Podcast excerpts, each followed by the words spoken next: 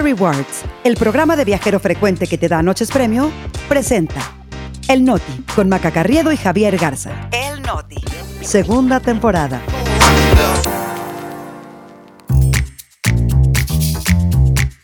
Es jueves 22 de febrero. Yo soy Maca Carriedo. Yo soy Javier Garza. Este es el Noti. Y nosotros Aquí estamos. López Obrador admite que usó al ministro Saldívar para presionar a jueces. Elena Poniatowska, Ramírez Cuevas y el Fisgón entre los pluris de Morena. Y abren de nuevo la investigación por la muerte de Pablo Neruda. El Noti, con Maca Carriedo y Javier Garza. Noticias para llevar. Rápido, al grano y divertido. Segunda temporada. El Noti. Aquí estamos.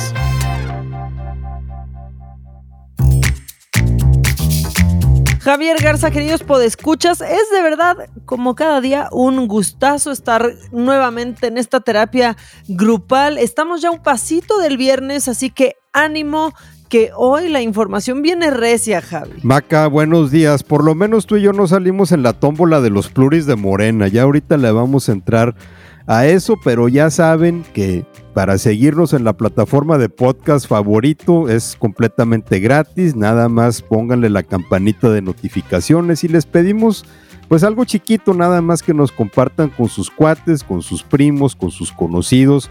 Eso es para nosotros toda la diferencia. Algo chiquito, que nos metan en una tómbola, si puede ser que pongan nuestros papelitos con nuestros nombres dos veces, pues se los vamos a agradecer porque así crecen nuestras probabilidades. Pero ya hablaremos de eso. Vamos también pues hablar del agua, tenemos que entrarle y no soltar este tema porque pues resulta que un tercio del territorio donde se producen los alimentos en México está en la antesala de una severa crisis debido a los efectos del cambio climático. Es un estudio, pues algo preocupante que publica recientemente el Journal of Climate, que advierte que en ocho estados del norte del país que representan pues como el 27% de las tierras dedicadas a la agricultura en México van a enfrentar sequías más severas y al mismo tiempo periodos de inundación más agresivos. Esto porque el cambio climático está alterando la temperatura del planeta y esto se traduce en cambios drásticos en las estaciones tal como las conocemos,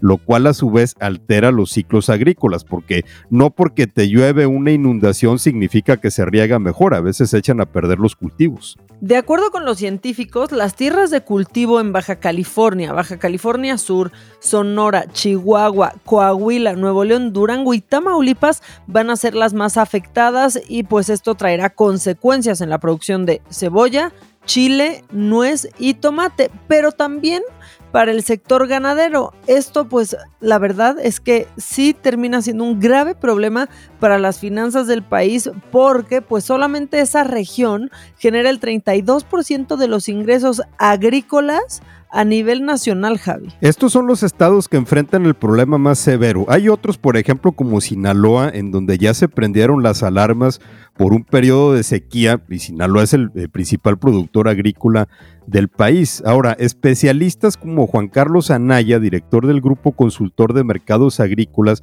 ya han mostrado evidencias de cómo el cambio climático repercute en la producción de alimentos. Por ejemplo, el año pasado, se cayó en 900 mil toneladas la producción de azúcar.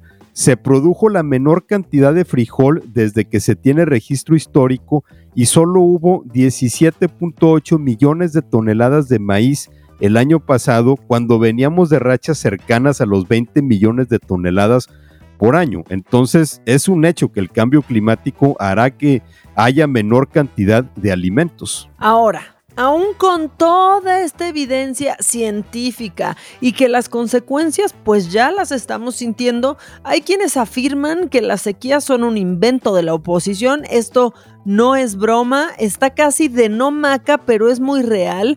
Y quiero hablar de Martí Batres, el jefe de gobierno de la Ciudad de México, que él asegura que no existe una emergencia por el tema de agua en la capital y señaló a la oposición de hacer pues uso político de este tema. Quiero que lo escuchemos y lo peor, se le une Clara Brugada, la aspirante a gobernar la Ciudad de México. Escuchemos a Martí Batre. Está garantizado el servicio de agua potable para los habitantes de la Ciudad de México. No hay eh, ninguna situación de emergencia. Los que tienen una situación de emergencia son los de la oposición conservadora. Ellos traen una emergencia porque va avanzando el tiempo, va avanzando el tiempo y no es que no les caiga agua, es que no les caen votos. Más bien parece que al que no le sube agua al tinaco es a Martí Batres, porque los datos sobre el bajo nivel de agua en el sistema Cutzamala y en los pozos que surten a la Ciudad de México, pues no vienen de la oposición, sino de la Comisión Nacional del Agua.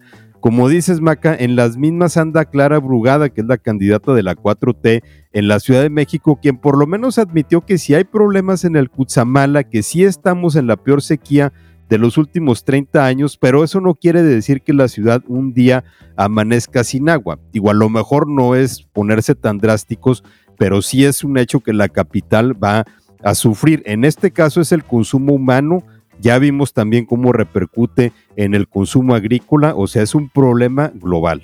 Pero si ya andaban haciendo muina por lo del agua, pues eh, tampoco no calienten las planchas porque lo que viene es igual.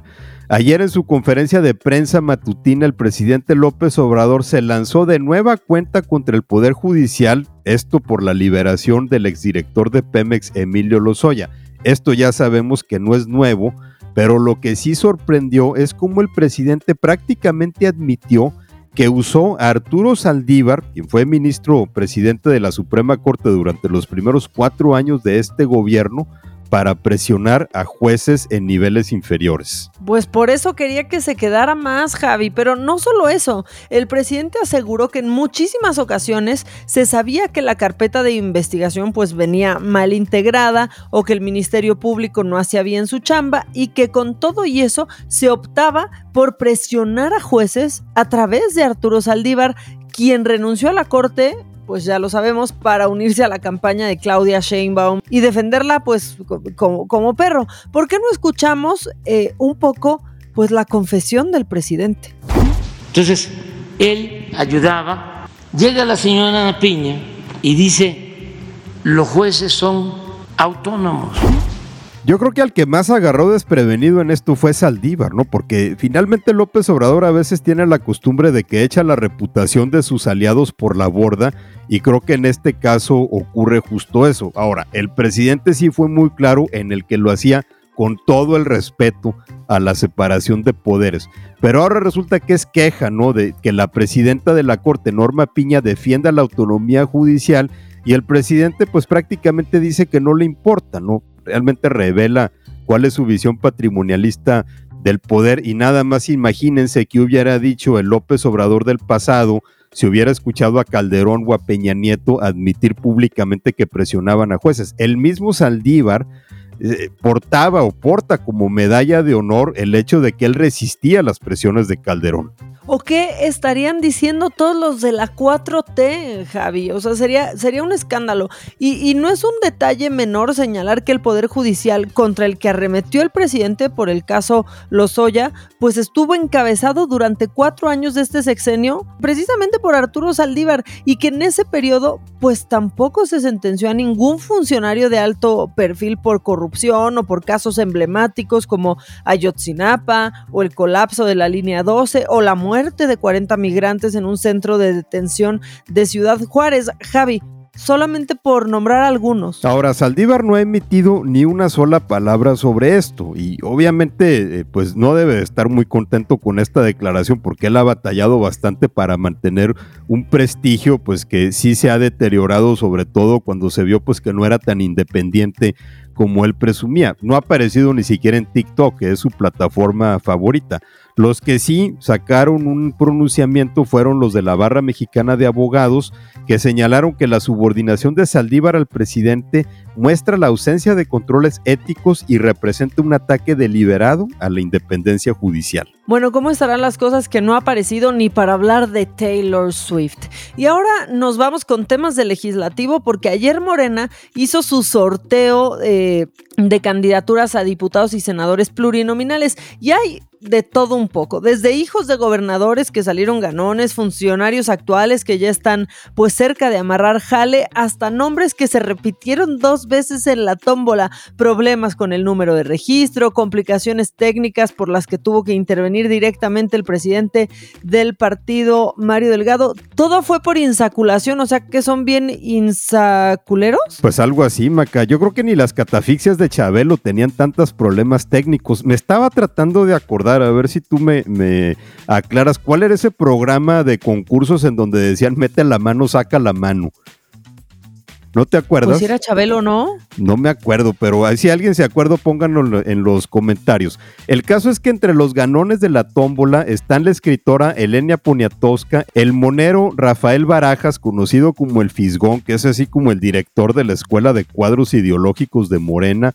Está también Américo Villarreal Santiago, hijo del gobernador de Tamaulipas, y Adriana Grajales Gómez, secretaria de las mujeres del Comité Nacional de Morena. O sea, mucho queda en familia. No, bueno, ya que mencionas familia y hablando de más suertudos, está José Ramiro López Obrador, hermano del presidente Andrés Manuel López Obrador. Está también Jesús Ramírez Cuevas, hoy vocero de la presidencia. Y obvio, también salieron sorteados, porque son unos suertudotes, este, pues como un premio de consolación salieron sorteados Marina Vitela, ex candidata a la gubernatura de Durango, que la dejó ir de una manera épica, eh, Javi, César Raúl Ojeda Subieta, ex candidato a la gubernatura de Tabasco y también está pues Jesús Rodríguez, para que no se nos olvide, activista, ex senadora y pacheca profesional, como nos lo ha dejado muy claro. Paco Taibo Ignacio II, eh, Taibo Malo, mejor conocido como Taibo Malo, y también está Víctor Hugo Romo, exalcalde de la Miguel Hidalgo, y quienes dicen que es un pillo profesional. Parece que aquí en esta lista estamos viendo pues los intentos de varios personajes de la 4T de tener vida transeccional, ¿no? De, de acomodarse en caso de que Claudia Sheinbaum no los vaya a invitar a su equipo si es que gana la presidencia de la República. Eh, las que igual corrieron con suerte, pero al final no quedaron en la lista de pluris, son la actual diputada Julieta Ramírez. Ella salió repetida dos veces, o sea, bastante suertura, pero finalmente no quedó porque ya es candidata al Senado. Lo mismo le pasó a Andrea Chávez, que salió una vez y tampoco acabó en la lista justo por esa razón, o sea, tampoco era para que acapararan las candidaturas. Sí, no, ya no le bastaba con estar ya en esa lista, salir dos veces y estar en el corazón del presidente. En el caso de Julieta, hay que recordar cómo se hizo viral por ese beso que quién sabe cómo le fue al presidente cuando llegó a su casa. Bueno, hay que recordar que en el último paquete de iniciativas del presidente hay una para eliminar a diputados y senadores plurinominales y sabemos que puede sonar a una oferta muy atractiva porque estos cargos se hicieron para evitar la hegemonía de un solo partido y para garantizar pues la representación de minorías, aunque pues no ha salido de esa forma y más bien terminan siendo cargos que se reparten, eh, Javi, como premios de consolación o para regresar favorcitos, esa es la verdad. Si hay algo de incongruencia, ¿no? En, tener eh, que criticar las plurinominales y salir a combatirlas y decir que se deben desaparecer y luego anotarse en la lista justo para tener una de estas candidaturas.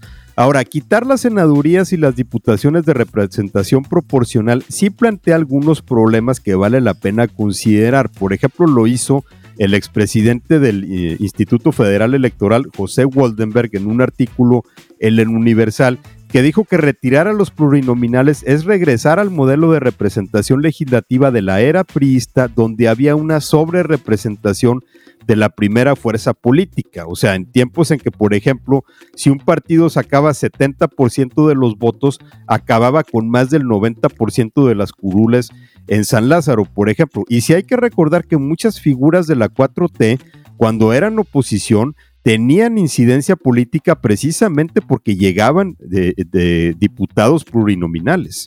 En ese mismo texto, eh, lo que dice Woldenberg es que regresar al modelo del Senado donde había dos asientos por estado podría generar también algo similar a lo que sucedió en las elecciones de 1988, donde el PRI, con el 49% de los votos, según los datos oficiales, acabó con el 94% de los representantes, o sea, 60 de 64 escaños, Javi. O incluso lo que pudiera haber sucedido en el 2021, por ejemplo, si no hubiera habido plurinominales, eh, Morena tendría más diputados de los que tiene ahorita. Digo, sabemos que esta idea de acabar con los pluris puede sonar muy bien porque son vistos como legisladores que no fueron votados por la gente, a veces se les ve como tú decías, Maca, como premios, pero también es cierto que este modelo de, representación ha permitido más diversidad de fuerzas políticas, ha permitido que minorías, como lo fueron en su momento el PAN o el PRD o incluso Morena en las elecciones de 2015, puedan meter representantes en la Cámara de Diputados. Lo que pasa es que la iniciativa del presidente pues las quiere volar, pero sin proponer una mejor forma de que esas minorías tengan voz y voto en el Congreso. Y hablando del Congreso, eh, hay que pasar a una noticia que la verdad sí está padre y está interesante, sobre todo porque es una de esas cosas raras en las que todo el mundo se pone de acuerdo. Porque si ustedes nos escuchan desde la silla de su escritorio o si están ahí en la silla esperando, eh, pues sepan que hay un montón de personas que en sus trabajos tenían prohibido sentarse y eso está a punto de cambiar porque ayer el Senado ya avaló la ley silla.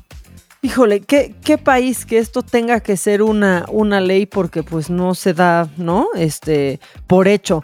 Pero bueno, queridos podescuchas, esta noticia eh, me recordó un meme que dice que hay patrones cuyo único obstáculo para ejercer la esclavitud es la ley, porque pues esta iniciativa de la ley silla surge como un reclamo legítimo de trabajadores que denunciaban a sus jefes por no permitirles sentarse y obligarles a estar parados toda su jornada, como el caso, eh, pues por ejemplo, de las personas que trabajan en cajas de cobro, Javi.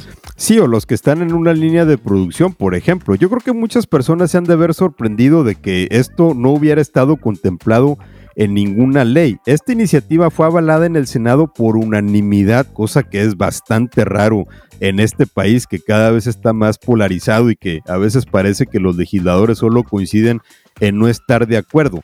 La legislación todavía debe pasar por la Cámara de Diputados para entrar en, vigor, pero se espera que ahí sea aprobada y obliga a los patrones fundamentalmente del área de servicios, de comercio y análogos a proporcionar a su personal asientos con respaldo. La única forma en que esto pudiera frustrarse pues es que los empresarios metan la mano en la Cámara de Diputados como han hecho con la reducción de la jornada laboral. Sí, que han logrado que los legisladores pues la paten lo más que puedan. Uno de los argumentos más poderosos para pues avalar esta ley, además de la decencia humana, pues fue la evidencia de que estar parado por muchas horas tiene, no, te trae problemas en la salud como dolores musculares, hasta condiciones de mayor gravedad, ¿eh? como insuficiencia venosa, tendinitis, surgimiento de varices, lesiones en las rodillas, lumbalgia y fascitis plantar, que dicen que es bien dolorosa. Ahora sí que la ley silla también le va a dar una nueva definición a la hora nálgamaca, pero si la iniciativa pasa en San Lázaro sin cambios, las empresas tendrán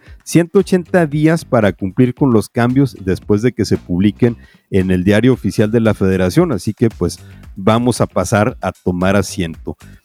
Y ya para aterrizar el episodio tenemos que irnos a una noticia que en realidad ocurrió hace 50 años, pero que todavía nos alcanza con uno de los personajes más queridos de la literatura en América Latina. No, Maca. Ya estamos en el piloncito del Noti, pero queremos contarles pues que la Corte de Apelaciones de Chile ordenó reabrir la investigación sobre la muerte del poeta Pablo Neruda. ¿Por qué? Bueno, pues a petición de los sobrinos del escritor, pues porque persiste la sospecha de que fue asesinado y que lo envenenaron operadores del dictador Augusto Pinochet. Esta sospecha en realidad se arrastra desde la muerte del poeta, que fue en septiembre de 1973, unas semanas después del golpe de Estado que llevó a Pinochet al poder en, Chile.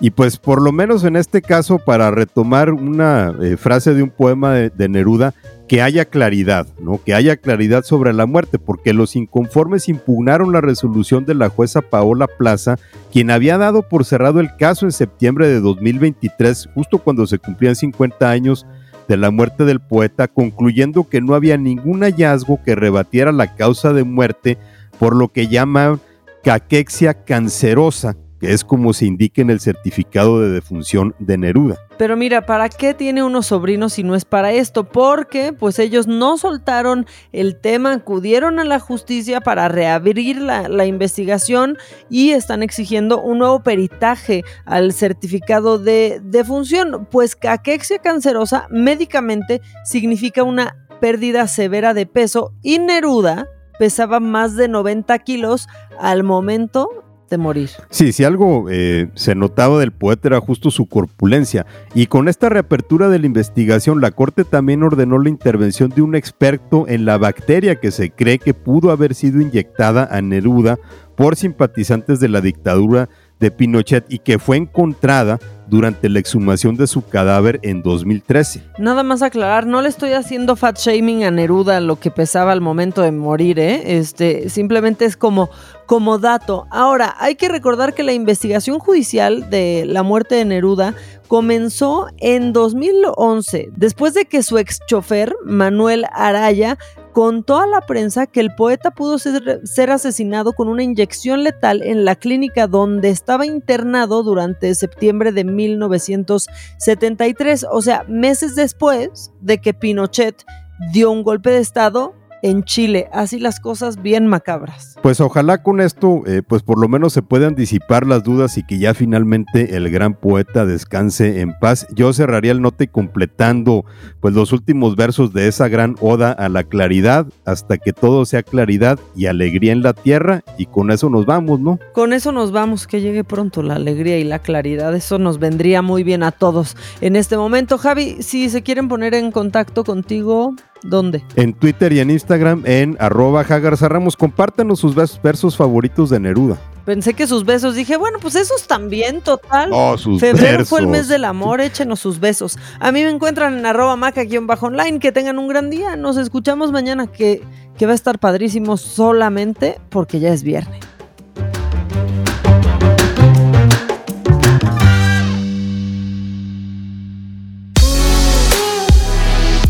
Experiencias exclusivas en eventos, conciertos, obras de teatro y más, gracias a Fiesta Rewards Invita. Fiesta Rewards presentó El Noti con Maca Carriedo y Javier Garza. Noticias para llevar.